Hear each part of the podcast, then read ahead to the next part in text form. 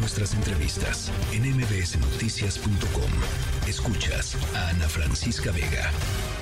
Angélica Melín nos informaba de este grupo gran, grande eh, de diputados federales em, eh, que apoyan a Marcelo Ebrard de eh, pues buscar, documentar y entregarle un expediente al presidente López Obrador con pruebas del uso de recursos públicos de al menos tres dependencias federales en pro de la eventual candidatura de Claudia Sheinbaum. Escuchábamos ayer el mensaje del propio Marcelo Ebrard. ¿Qué escenarios están viendo ustedes, Marta Delgado, coordinadora de del equipo promotor del de, eh, ex canciller Marcelo Ebrard. Me da gusto saludarte, Marta. Ana Francisca, al contrario, muchas gracias por la oportunidad. Mira, estamos viendo un escenario complejo.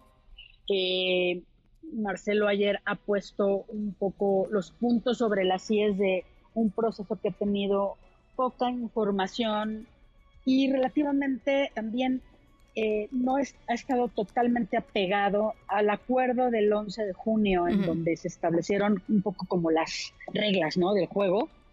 Eh, hemos estado viendo, yo creo que la verdad es que lo hemos visto todas y todos en todos los lugares. Hay cargadas, hay, hay acarreos, hay uso de recursos públicos, hay borrado de nuestras bardas, hay funcionarios públicos interviniendo en favor de aspirantes, eh, sobre todo aspirantes Sheinbaum. Entonces, la verdad es que nosotros no estamos, contentos que a pesar de todo Ebrard ha estado creciendo consistentemente, nuestros datos son buenos, pero pensamos que eh, para poder llegar pues a un, a un día, a una semana de una encuesta que sea que nos mantengan la unidad y que sea justa, necesitan terminarse esas prácticas, no pueden seguir adelante. Ahora, esas prácticas, pues ya, ahora sí que como dicen por ahí, el daño está hecho, eh, Marta, y, y, el daño es potencialmente pues enorme, ¿no? De acuerdo con lo, lo que dijo el propio Ebrard ayer, eh, porque lo que denunció ayer Marcelo Ebrard son delitos electorales, Marta, no, no son este, no son mentiras piadosas, no es de ay bueno, es que no le están echando ganas, no, son delitos electorales. Nosotros estamos sobre todo inquietos por la falta de cumplimiento del acuerdo. Las instancias que están siendo pues un poquito eh, recurridas eh, son en orden. En este momento estamos recurriendo a la primera instancia. La primera instancia es el partido político. Es el acuerdo del partido el que establece que eso no se vale. También, además de ser ilegal, en el propio acuerdo para esta encuesta no se vale y se, y se dijo que no se hiciera. Entonces, por ejemplo, te voy a poner un ejemplo, Ana Francisca. Hay guerra sucia en contra de la esposa y la familia de Ebrard, de cuentas que son manejadas y que son eh, afines a la doctora Sheinbaum. Hay eso. Y en el acuerdo dice que no va a haber guerra sucia, que no se va a criticar y no se va a, pues obviamente, a denostar a, los amigos, a los compañeros que están. Y es lo primero que se hace, ¿no? ¿Por qué? ¿Por qué se hace eso? ¿Por qué se hace todo lo demás? Porque vamos bien. Algunos dicen, no, es que Ebrard ya se va a salir. No, nosotros vamos bien. Por eso, y a pesar de que, como dices tú, haya ya un daño hecho, nuestros números nos dan para que si eso deja de suceder, la encuesta la puede ganar Ebrard. Y por eso está haciendo esa, esa, ese alto en el camino, Marcelo, para decir, a ver, ya lo puse por escrito, ya les pedí una mesa de diálogo, no se da, pues ahora salgo al público y lo digo, partido político, hágase cargo de que esta contienda tiene estos focos rojos y por favor actúen porque estamos nosotros en proceso de pues de, de, terminar esta, esta, esta caminada de todo el país y es importante que los últimos días por favor se respete esto y que mucho menos crezca, ¿no? El, el, el digamos, la, la, opinión generalizada, incluso de algunos de los propios aspirantes este, que están compitiendo con Marcelo Ebrard, es de que lo que dijo ayer es el preámbulo para la ruptura y que estaría, pues, este Movimiento Ciudadano esperando con brazos abiertos a, a Marcelo Ebrard. ¿Ese es un escenario que está en su, en su mesa? En realidad no, en realidad la verdad es que en lugar de decir eso, deberían de voltear a ver lo que está diciendo y preocuparse muchísimo si sus candidaturas les interesan, si no están ya pactadas o ya comprometidas.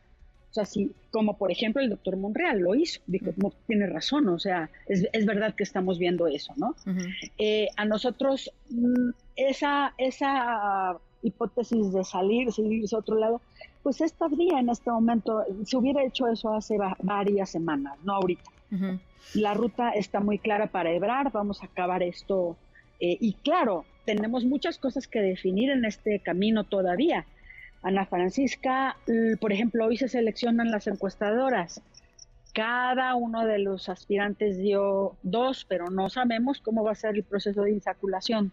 Todo es como, si todo ocurre de una manera transparente, ilegal, vamos a llegar hasta el mero mero día. Y como Ebrard dijo ayer, él ha tenido la templanza y ha cedido y ha reconocido triunfos ajenos varias veces en su vida. Él no está, él no está haciendo otra cosa de lo que siempre ha hecho toda su vida política. Pero sí, sí, sí. tiene que haber una equidad y tiene que haber una sensatez. Y sobre todo, el movimiento de regeneración nacional se gestó para combatir este tipo de cosas en su inicio. Y Morena, hay mucha parte de Morena que está indignada con este tipo de prácticas que eran de otro partido, no eran propias de Morena. Ahora, eh, eh, también se dice por ahí, y me parece la verdad una, eh, pues una interpretación interesante y, con, y con cierta validez, que el presidente es un, es un personaje tan poderoso, tan presente, tan, tan él, ¿no? Todos los días por la mañana dictando la agenda nacional y le dice a los secretarios de Estado que sí, que no, que ta, ta, ta, que es imposible que esto haya estado operándose sin la venia del propio presidente López Obrador. Pues mira, no, yo creo que no es que con la venia o sin la venia, yo pienso y te lo digo, yo creo profundamente que él ha hecho los llamamientos conducentes, ha sacado las manos y ha llamado a todos a sacar las manos de este proceso. Que no le hagan caso, eso es otra cosa. Sí.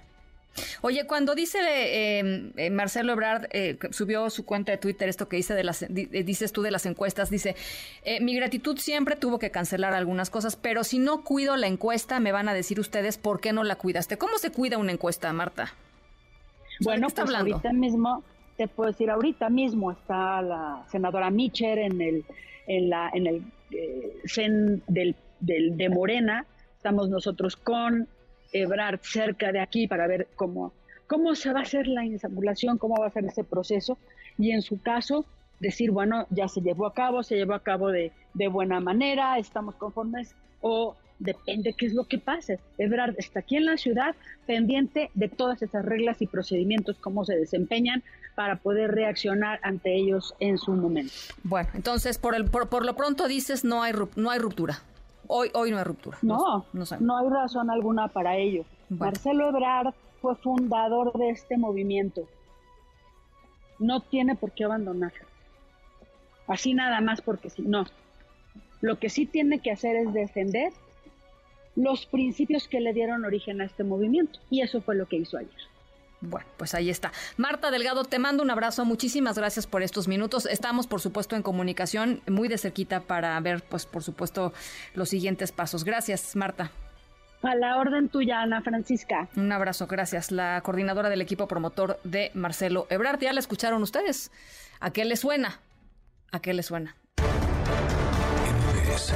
Noticias.